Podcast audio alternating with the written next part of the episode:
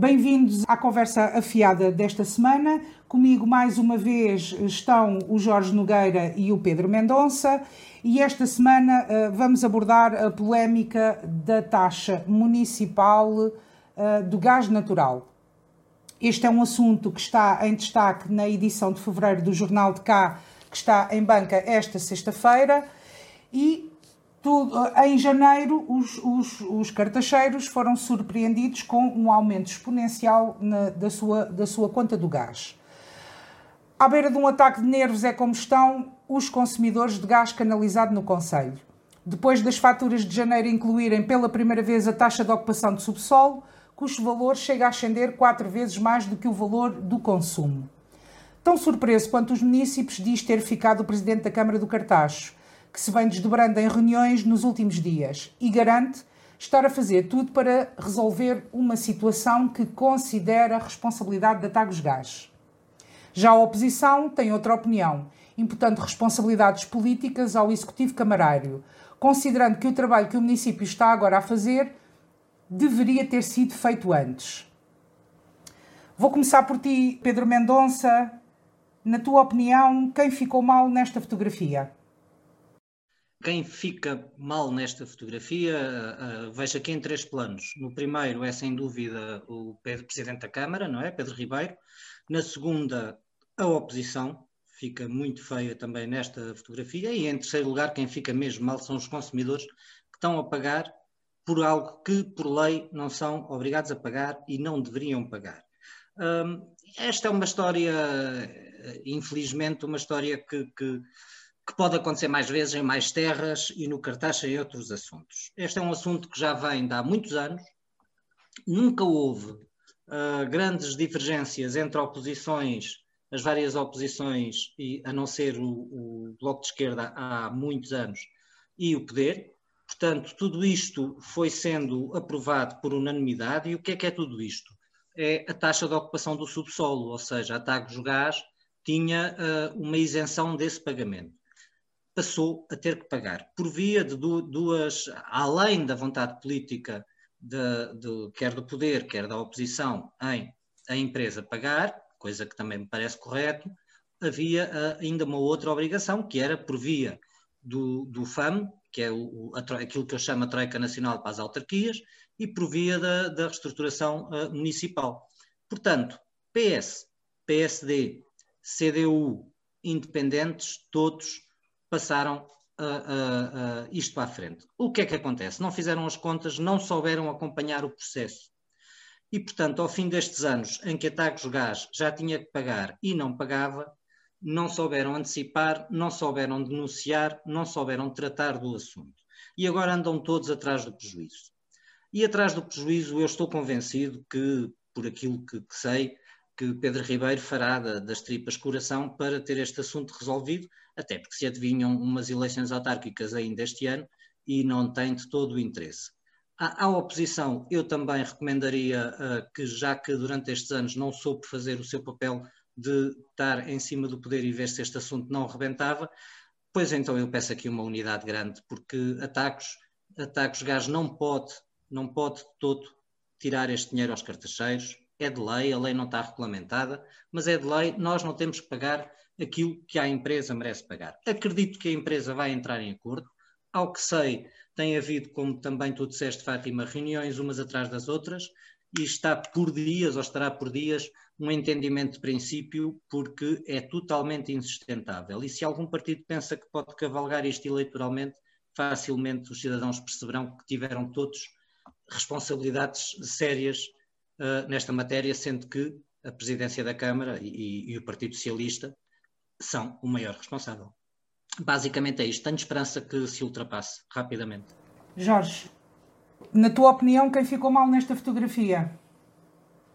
Quem fica mal é o Poder Executivo uh, uh, do cartaz, porque há aqui um conjunto de decisões que conduziram um, é este, é este agravamento exponencial da fatura do gás natural.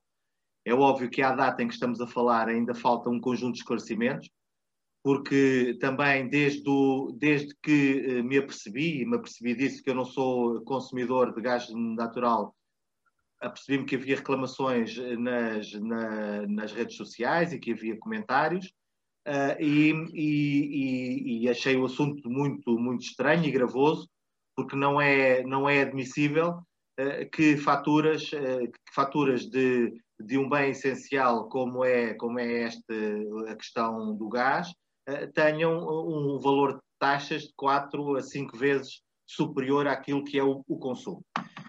Um, neste momento também me apercebi que de início houve um conjunto de, de uma, houve uma tentativa de, de explicações que não, que não me convenceram, que não, que não, que não consegui sequer perceber uh, o que é que estava em causa, porque nós, ao avaliarmos e ao lermos a fatura, uh, uh, o que lá está é muito claro, tem a ver com consumos que dizem respeito ao mês de janeiro, a, 20, a 21 dias ou 20 dias do mês de janeiro, e isso fez com que eu não percebesse, sinceramente, que houvesse ali alguma retroatividade. Uh, depois fiz também uma fui tentar procurar junto da Galp, sabendo que a Tagos Gás é, é uma, é uma, é uma é, depende uh, da Galp, e constatei que há uma listagem que a Galp tem de todas as suas concessionárias e em que uh, é, é, fácil de, de, de, constatar a exorbitância daquilo que são as taxas que são aplicadas no cartaz, quer para, para os consumidores empresariais, quer para os consumidores domésticos ou de pequenos negócios, são completamente diferentes para cima de todos os conselhos que estão ali explanados. eu fiz contas redondas e só para se ter uma ideia, em o mesmo consumo de gás, por exemplo, num consumidor doméstico de 325, paga de taxas de 62 euros, e enquanto em Vila Franca de Xira paga 2,23 euros. Isto já não, referir, já não referindo num consumidor industrial que se consumisse 10.001 eh, metros cúbicos iria pagar no cartaz 3.600 euros e enquanto em Vila Franca pagaria 130 euros. Portanto, estamos a falar de uma dimensão que é preciso explicações. Uh, eu também uh, uh, constatei que há no, na lei do Orçamento de Estado, que está em vigor para 2021, que há uma norma relativamente à, à, à cobrança deste tipo de taxas, mas também percebi que, que, carece de regulamentação, e isso faz com que, neste momento, há, do ponto de vista uh, uh, dos consumidores, uma justa e natural reclamação relativamente a estes valores, bem como há por parte daqueles que, em, em sede, em sede de autarquia ou de Assembleia Municipal, uh, têm, de alguma forma, manifestado a sua estranheza e, uh, uh, e têm também uh, responsabilizado aqueles que são os dirigentes, aqueles que, aqueles que são efetivamente poder na, na autarquia, relativamente a este, a este caso. Há, há, do meu ponto de vista, aqui muita coisa que nos próximos dias tem que ser esclarecida e, e isso, isso é algo que vamos ter que esperar eh, porque o, o que eu acho é que é inadmissível, ou seja, não há possibilidade nenhuma de aquilo que foram os valores expressos nas faturas de janeiro uh, uh, continuarem uh, por mais tempo, porque os consumidores das duas uma ou, ou, ou abandonam e, e, e, vão, e vão à procura de outro fornecedor ou não sei o que, o que, poderão, o que poderão fazer. Sim, aqui, aqui, aqui o caso, até porque é, é sabido que não há fidelização uh, neste, com as distribuidoras de gás. Uh, eu penso que é natural as pessoas sentirem-se defraudadas e, e, enganadas com, com, esta, com esta situação. Aqui, para mim, o que, o que me parece também evidente é que ninguém estava à espera disto, ninguém previu esta situação e que não foi aqui acautelado. Quer dizer, é certo... Aí é que está a gravidade, mas aí é que está a gravidade. É nessa questão de não de ninguém ter previsto e de ninguém ter acautelado, e aqui uh, uh, uh, eu às vezes a brincar, vamos todos ouvindo, e eu já disse esta semana que nestes dias até fiquei à espera que alguém dissesse que a culpa desta questão era do Passos. imaginei que houvesse alguém que viesse dizer que a culpa era do, do, do, do então Primeiro-Ministro Pedro Passos Coelho, uh, ainda não vi, mas se calhar não faltará muito. Jorge, faço só uma pergunta e se calhar ouve já. Quem, quem foi o governo responsável pela negociação barra imposição do FAM? Do Fundo de Apoio às Oh Pedro, essa é uma discussão que nós já tivemos. e, nós, e, nós, tivemos, e nós tivemos, eh, felizmente ou infelizmente, em órgãos autárquicos, no período mais negro uh, da história uh, do Conselho do Cartaz. E eu uh, digo-te sinceramente, aquilo que conduziu à existência do FAM é que para mim é de uma é, é, é, é algo que eu nunca, nunca irei esquecer. Depois, se, se, os, se, os, programas, se os programas definidos e delineados para uh, uh, uh, retirar o cartaz de uma falência, se foram mal desenhados, eu até acho que hoje podíamos melhorar muito. E sou daqueles que gostava muito que os autarcas se unissem, os autarcas que estão na situação em que está o cartaz, se unissem com todos os outros e que dissessem mesmo que não é suportável para as populações que estão em conselhos intervencionados continuarem por mais 30 anos a sofrer aquilo que são as agruras e os ditames de um programa de intervenção. Oh Jorge, aí, aí estamos todos de acordo e eu acho que só se soluciona, ou seja, estamos de acordo que não foi, não foi o Poder Central que pôs o cartaz nesta situação, foi o Poder Local que o colocou. Na altura em que o FAM foi instituído, estas falhas foram detectadas, mas não havia outra hipótese, compreendo, aceito, senão a, a sinal. Também sei e, e, e, fico contente de teres a mesma opinião que eu, que é insustentável uh, uh, ter este machado em cima da cabeça durante mais quase uh, três décadas. Portanto, como tu dizes, a solução é uma reestruturação total deste programa, de maneira a que as terras possam oferecer aos cidadãos o que eles pagam em impostos, que nós vamos sempre falando aqui neste, neste, neste programa, ou seja, neste momento as pessoas estão a pagar para pagar dívida anterior e sem haver a possibilidade das terras promoverem desenvolvimento que permita pagar a, a, a, dívida que tem que ser paga, enquanto não for reestruturada, como é óbvio. E pronto, eu acho que isto de ataques, de ataques gás foi, é grave, porque foi uma incúria do Poder Executivo e uma, uma incúria das oposições. Uh, acredito que é possível solucionar por via, quer do mercado, como a Fátima bem disse, podemos todos passar a usar bilhas do gás, que aliás é o que eu faço, ou por via também de acordos que o Estado Central também tem que ser chegado à frente, porque isto contraria, contraria, contraria uma lei da República Portuguesa e pronto, basicamente vai ter que ter solução.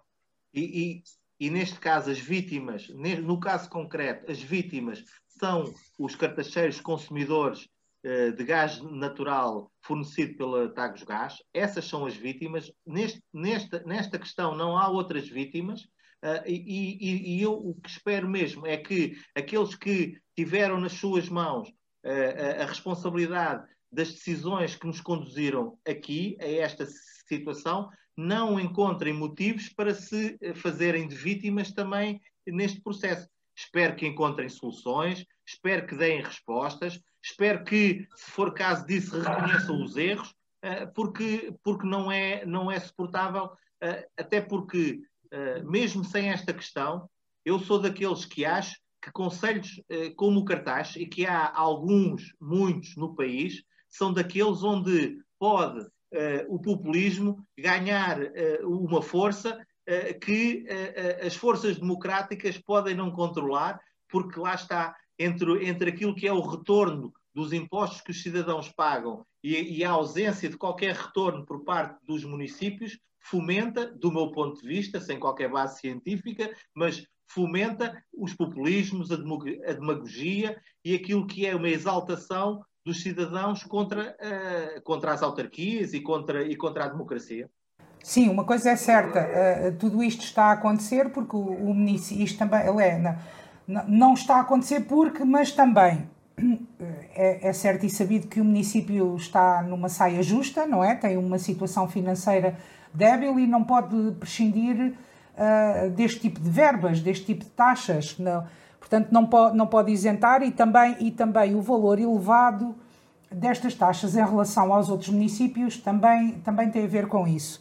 E prende-se também com a dificuldade que o município tem de ir encontrar uh, valores uh, a, outros, uh, outra, ou outras taxas ou, ou, ou, outro tipo de impostos para conseguir fazer face aos acordos que tem e, ao, e, à, e, à, dívida que tem e saldando essa, essa dívida e é por aí. Concordo convosco que isto é um momento em que realmente se mostra quem é que são os políticos sérios e quem é que está à séria na política e, e ou quem uh, vai agarrar na, na, numa situação grave como esta e tentar fazer política mais baixa. Eu penso que isto é uma altura, é uma boa altura para os, para os partidos mostrarem quem são e as pessoas ficarem a saber quem são os atores políticos neste momento e, e a forma como eles estão uh, dispostos e disponíveis uh, para estar pela terra e na terra e a fazer política um, como deve ser e dirigir a terra como deve ser, penso eu. eu. Eu vou mais longe. Quem vai ter que resolver isto, obviamente, é o poder eleito, portanto o, PS, mas eu gostava que no dia que isto tivesse uma solução, tivesse uma solução não só com os contributos dos partidos da oposição, como fosse apresentada como uma solução global, porque o, o problema também foi um problema em que todos contribuíram, podem contribuir para a solução, e podem, no fim disto tudo, ficar com uma imagem, como tu dizes, não ligada àquilo que menos nobre a política tem, mas àquilo que todos queremos, que é melhorar a vida de, dos cidadãos. E pronto, sobre o assunto de gás, enquanto não tivermos mais, Sim, mais, o... mais dados, vai ser difícil. E o que, mas o que sabemos é que uh, esta, esta taxa depende e está uh, dependente de um regulamento de taxas e licenças do município, que é aprovado no município, que tem uma origem, uma fonte, que, que, é, que são os vereadores e o presidente que gerem este, este, esta autarquia, e, e, e, por isso aqui nós podemos diluir e responsabilizar outros atores, mas há aqui atores principais nesta questão. E eles não, não podem rejeitar aquilo que é a sua responsabilidade na condução de todo este processo, porque há um conjunto de votos expressos, todos nós sabemos que este uh, regulamento de taxas é aprovado uh, a quando dos orçamentos, sabemos como é que foram as, os sentidos de voto das várias bancadas e, e, temos, e temos assistido a um, a um conjunto de intervenções, até de eleitos na Assembleia Municipal,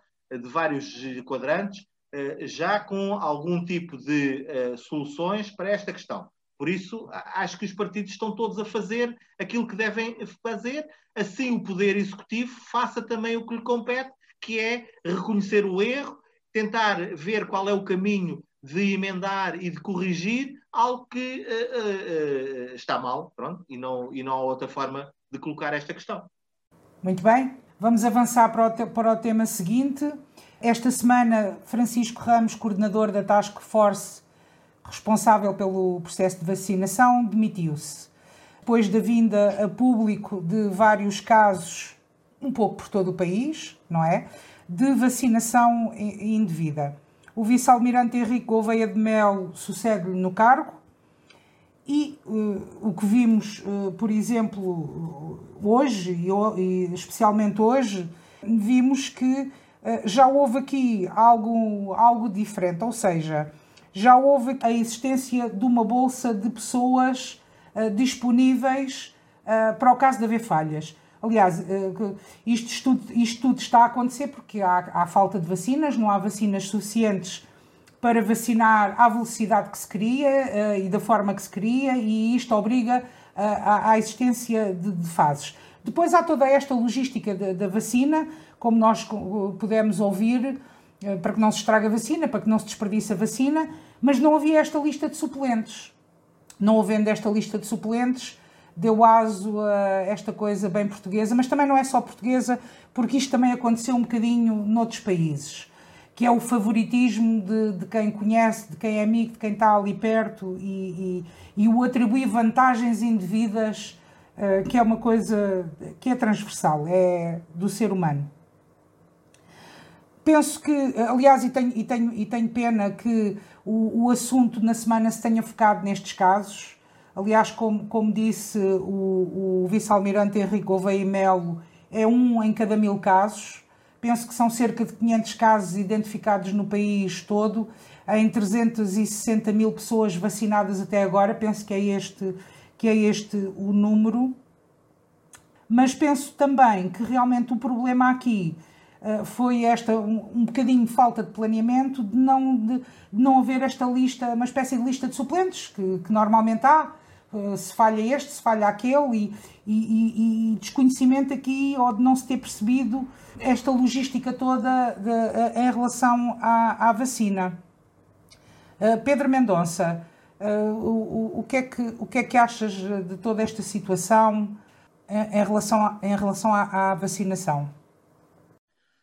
Olha, em primeiro lugar, quero dizer que é muito raro uh, nós assistirmos ao que se assistiu com esta demissão. Se, se não tivéssemos uh, a viver em pandemia, diríamos que isto é quase a exceção que confirma a regra. Este homem uh, não só teve esses casos, e não esquecemos que o, o senhor vice-almirante era o número dois dele nesta task force, nesta organização, portanto os erros que existiram uh, foram, são e foram, e o, o vice-almirante assumiu-os também.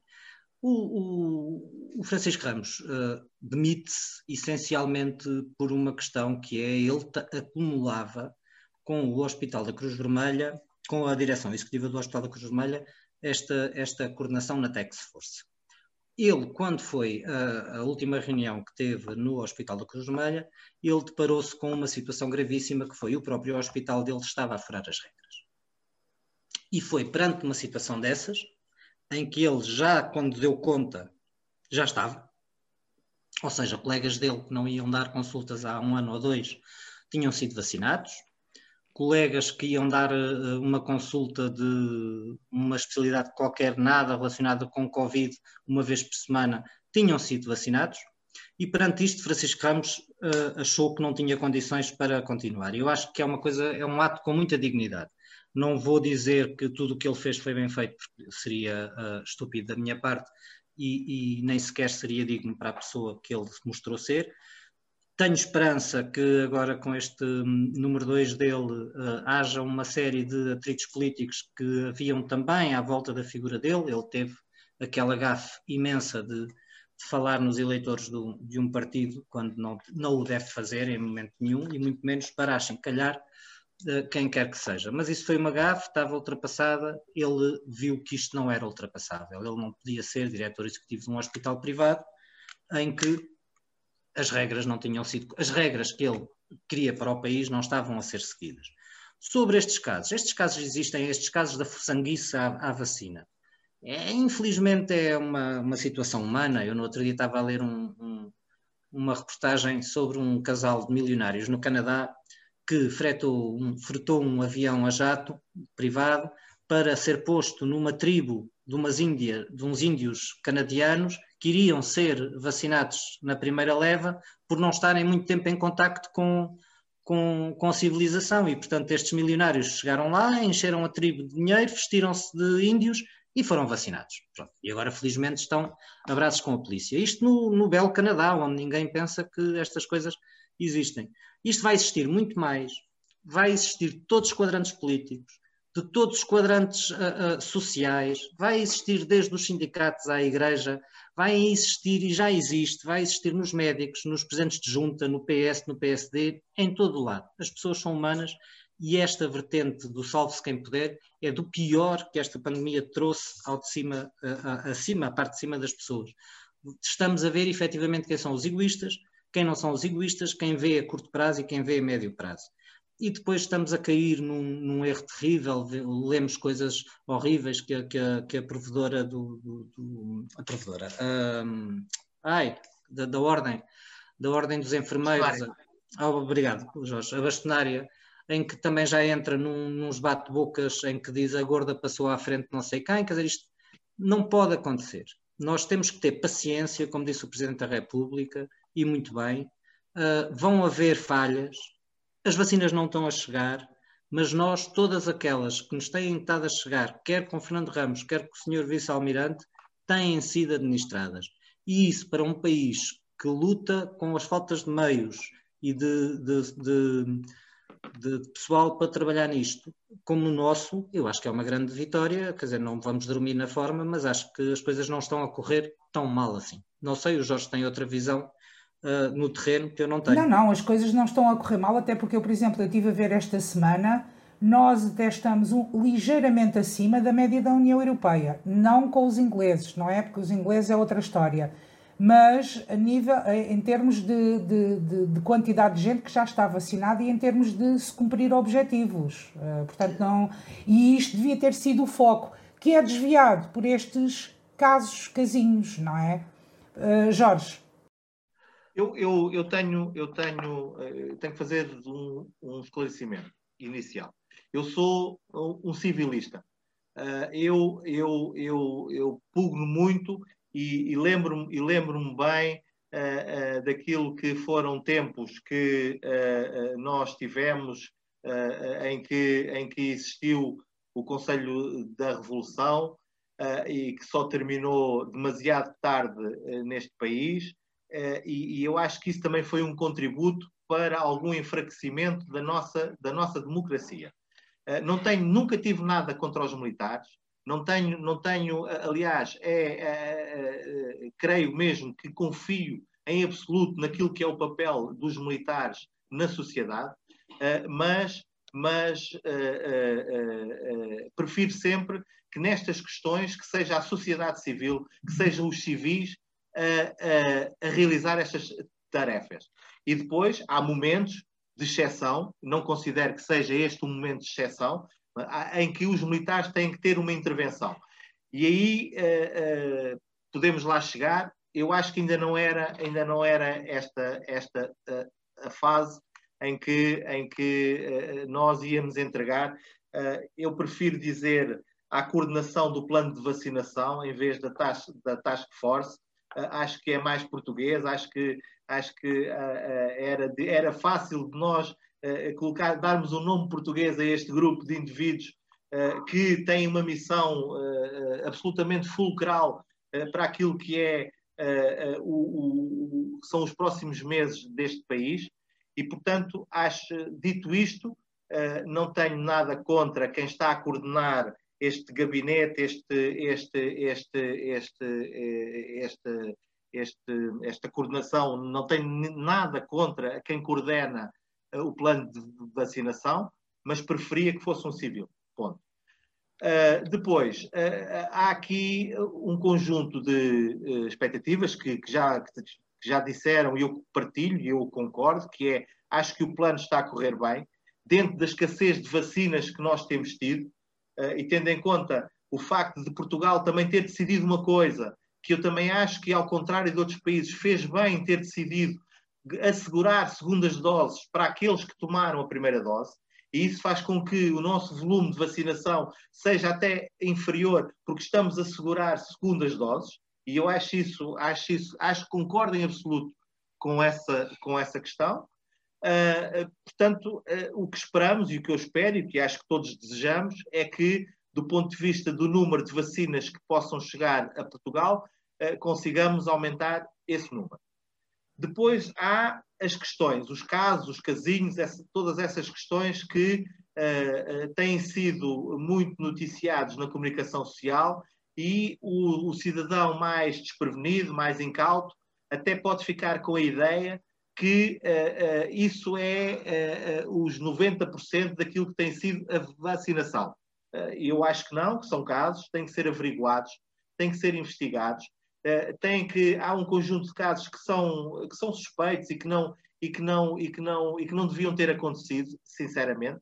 Há outros casos que são graves uh, uh, e que demonstram uma incapacidade. Recordo aquele, aquela perda de, uh, de umas centenas de vacinas no norte foi fruto da incapacidade de em poucas horas se calhar montar um plano de vacinação a muita gente que pudéssemos absorver aquelas vacinas. E depois há, nestas questões, é, nós conhecendo e fazendo parte deste povo e sabendo, e sabendo que algo que não, que, não é, que não é uma característica nossa, que é uh, um, um, um, um, cumprimento uh, rigoroso daquilo que são deveres cívicos, porque isso está expresso até, por exemplo, nos impostos. Nós continuamos com taxas de 20% de fuga aos impostos, de economia paralela, e isto é, são tudo sintomas de que há aqui assim um conjunto de pessoas que tentam da melhor forma e às vezes ultrapassando aquilo que são regras, adquirir para si vantagem. É, é, o que se tem passado aqui assim, é o que se tem passado. depois, infelizmente, nestes casos tem havido alguns protagonistas com exposição mediática que têm alimentado aqui a demagogia, o populismo em torno disto, e isso, isso faz com que neste momento seja manchete e seja notícia em todos os órgãos de comunicação social, aqui alguns casos. Depois também para vos dizer que é muito complicado uh, uh, saber exatamente, por exemplo, quando se define que há um conjunto de, de, vacinas para uma instituição, e vou dar um caso de uma instituição, que no, isso tem que ser feito tudo antecipadamente, com dois, três, quatro, cinco dias de antecedência, que quando chegamos ao dia, todas as pessoas que supostamente iriam levar a vacina estão presentes, porque ou adoecem, ou há, há questões que sempre acontecem. É óbvio que concordo em absoluto que eh, seja possível fazer uma lista de suplentes para estas, para estas tomas, porque isso é essencial, até porque as doses terão que ser ou múltiplos de 5 ou múltiplos de 6 para que todos possam, possam, para que as vacinas que são descongeladas e que são atribuídas a uma determinada instituição possam ser todas usadas. E depois os critérios é, eu, eu sinceramente confio que as equipas eh, que vêm ministrar da vacina têm que trazer esta lista de suplentes e têm que saber, não têm que perguntar às instituições onde estão quem é que, eh, quem é que deseja eh, tomar a vacina. Têm que trazer previamente, têm que ter esse trabalho de casa para que, em caso de, em caso de, de falta, possa, possam ser chamados.